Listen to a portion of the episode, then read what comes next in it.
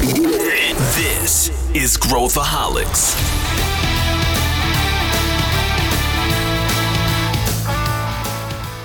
Olá, aqui é Pedro Van Gertner, sou o CEO da ACE e esse é Growthaholics, o podcast para quem adora inovação e empreendedorismo. Hoje a gente está de volta para mais uma Mentoria Express, um formato que a gente reflete um pouco sobre carreira, mercado e pensa um pouco diferente sobre essas questões. Bem, pelo menos é isso que a gente espera de quem desenvolve pensamento crítico. E esse é o tema do episódio de hoje como desenvolver o nosso pensamento crítico. Antes de começar, eu queria fazer um aviso. A ideia aqui não é dizer como você deve pensar, justamente o contrário, é entender formas de você estimular o pensamento crítico, sair um pouco da bolha e desenvolver a sua criatividade. E tudo começa com questionamento. O ato de questionar, o ato de perguntar é uma das etapas mais importantes do pensamento crítico. Sabe quando você lê uma notícia ou uma opinião nas redes sociais, isso te acende aquela luzinha? Será que aquela informação é válida? E esse é um exemplo de como o pensamento crítico pode se tornar uma parte importante da sua vida e da sua carreira. E no ambiente corporativo, a gente é inundado por referências e você deve fazer as coisas desse jeito, a gente sempre fez as coisas daquele jeito, ou isso aqui está embasado com dados, mas a gente sempre deveria se perguntar por que, que isso é feito desse jeito? Como que a gente consegue desafiar o status quo se a gente está pensando exatamente como todo mundo pensa? Desenvolver o pensamento crítico é uma das ferramentas mais importantes que qualquer pessoa que quer inovar deveria desenvolver. E isso passa por a gente entender mais sobre lógica, mais sobre as falácias argumentativas que a gente uh, é exposto diariamente em todo lugar, basicamente, e a gente se pergunta qual é a verdade por trás disso tudo que estão nos alimentando. E como que a gente poderia provar que isso é verdade? Como que a gente consegue estruturar o nosso pensamento de uma maneira crítica? E a gente pode fazer isso de várias formas. Eu gosto muito de ler livros que trazem formas de pensar diferentes. A gente pode usar modelos mentais, a gente pode usar um arsenal de ferramentas. Mas nada disso funciona se a gente não sair daquelas amarras que nós mesmos nos colocamos ao longo da nossa vida. Uma maneira da gente se soltar e da gente começar a olhar o mundo com outros olhos, com olhos diferentes, é a leitura. A leitura é uma ferramenta que está disponível aqui para a gente há centenas de anos e a gente deveria usar mais. Recentemente, a gente fez um papo aqui no Growthaholic sobre livros que nos influenciaram como um todo. E o LG, o Luiz Gustavo Lima, aqui da ACE, trouxe uma referência muito interessante de um pensador estoico que pode ser um ponto de partida para você também. Vamos ouvir o que ele tem a dizer. Para mim, assim, a, relação que eu tenho direto com, com o Epiteto, mas também com o Marco Aurélio e todos os outros, é que faz um. Desde quando eu entrei na ACE, desde 2017, toda virada de ano, eu dou um detox de livros de negócio, etc., eu mergulho em filosofia, ou, ou algum tipo de livro que provoca o pensamento, todo final de ano. Depois que eu li o documentário lá do Bill Gates, da Netflix, que ele faz o Think Week, eu acho o nome da. Think da Week, Think... Think Week. Eu falei, cara, muito interessante isso que ele faz. Como eu não consigo parar uma semana para fazer, eu uso o final de ano, entre Natal e Ano Novo. Então, esse aqui foi um que eu li agora, nessa virada de 2020 para 2021. Me chamou a atenção basicamente duas coisas. Todo livro está pautado em responder duas perguntas. Pergunta um: como viver uma vida plena e feliz? Então, vida plena, vida que vale a pena ser vivida, etc. E como ser uma pessoa com qualidades morais. Isso é muito interessante porque a moral é uma discussão filosófica muito profunda e que ela é muito contemporânea, dado o contexto que a gente vive, tanto político quanto também no ambiente empresarial. E a gente tem um episódio aqui do podcast que é sobre ESG,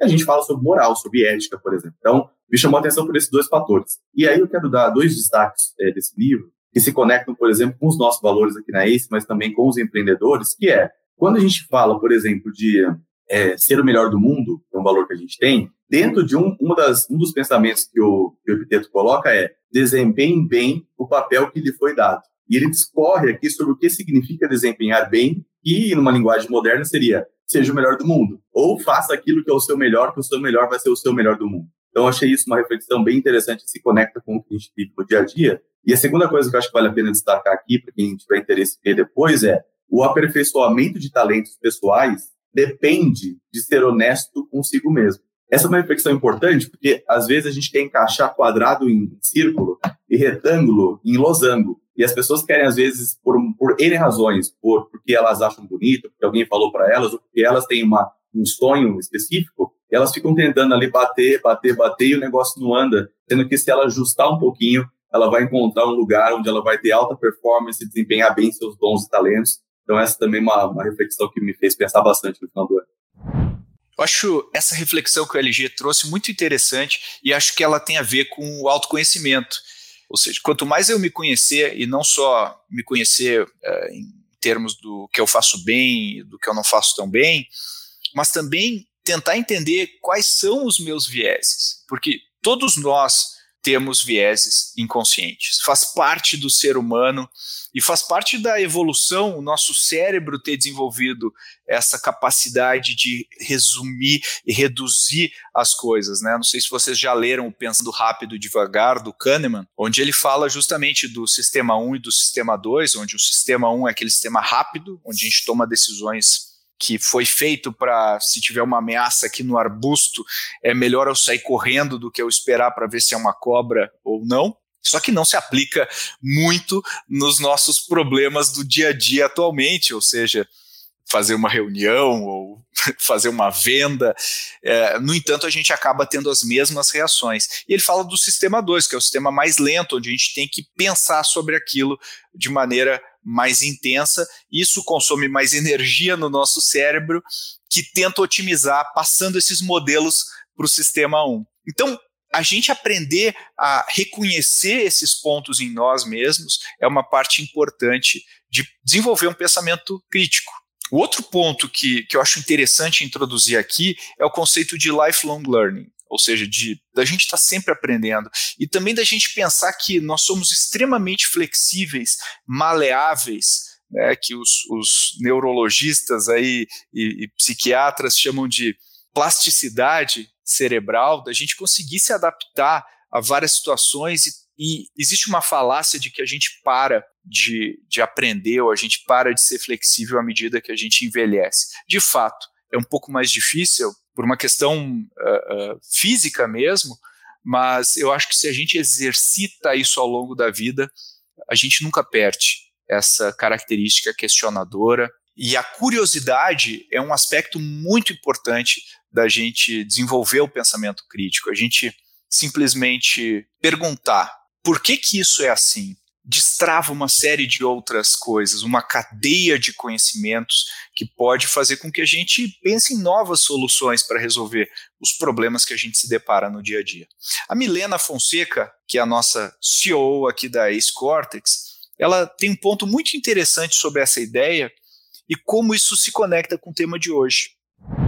Eu acho que o grande passo, acho que o primeiro passo é que a gente comece a aprender a aprender, né? Até o ponto que você trouxe, Pedro, é super interessante, porque durante toda a educação formal, a gente não é estimulado, não estou falando dos métodos construtivistas, mas no tradicional a gente não é estimulado a se desafiar e a entender qual é a nossa melhor forma de aprendizagem. Porque cada um tem um modelo melhor de aprendizagem, cada um se encaixa da melhor forma. Então, poxa, se eu posso absorver muito mais por um processo auditivo, é possível que o Fred, lendo e estudando e conversando com pessoas, absorva mais do que eu. E não tem problema a gente abordar todos esses tipos de aprendizagem. Acho que quando a gente fala de, de educação para adultos, né, e a gente conseguir se tornar dono da nossa própria educação, passa muito pelo conceito de andragogia, né? Porque educar um adulto ou o adulto se educar é muito mais difícil, porque é importante que o adulto saiba o porquê que ele tem que aprender aquilo, ou ele relacione aquele aprendizado ao que de fato ele vai utilizar no dia a dia, ao que ele vai utilizar na prática,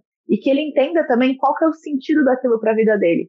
E se a gente pega alguns é, gerações passadas, existia uma visão de, poxa, formei na faculdade ou até mesmo formei no ensino médio, não preciso mais estudar, né? Agora é só trabalhar e viver.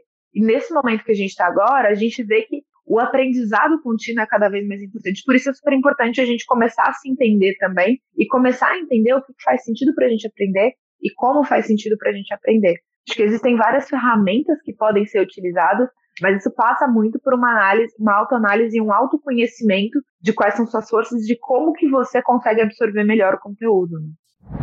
E olha que interessante o que a Milena falou, né? Primeiro, da gente assumir a responsabilidade pela nossa educação. Ninguém vai acordar de manhã e pensar: nossa, o Pedro deveria fazer um curso, o Pedro deveria ler um livro, e, e, muito menos uh, fazer você ler o livro.